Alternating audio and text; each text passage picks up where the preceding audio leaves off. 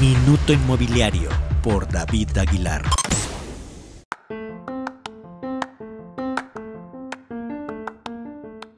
Hola, ¿qué tal? Soy David Aguilar. Ayer hablamos de las pérdidas económicas en turismo que dejó la pandemia con la cancelación de millones de viajes alrededor del mundo. No es el único saldo en rojo para el sector turístico en México. Vale recordar que hace justo un año la Secretaría de Turismo y Bancomex firmaron un convenio para impulsar la actividad turística mediante programas y productos financieros dirigidos a empresas del sector.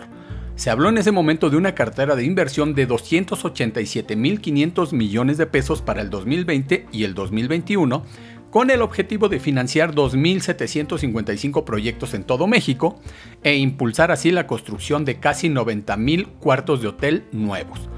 Un reporte de CBR México del año pasado añadía que AM Resorts invertiría 738 millones de dólares por cuenta propia para seis nuevos hoteles en Quintana Roo esto tan solo es un botón de muestra de cómo e, todo esto se quedó pospuesto para un mejor momento económico. En el horizonte próximo, la expectativa es que el mercado doméstico ayude a la recuperación de esta importante industria. Yo soy David Aguilar, hasta el próximo capítulo. Minuto Inmobiliario por David Aguilar.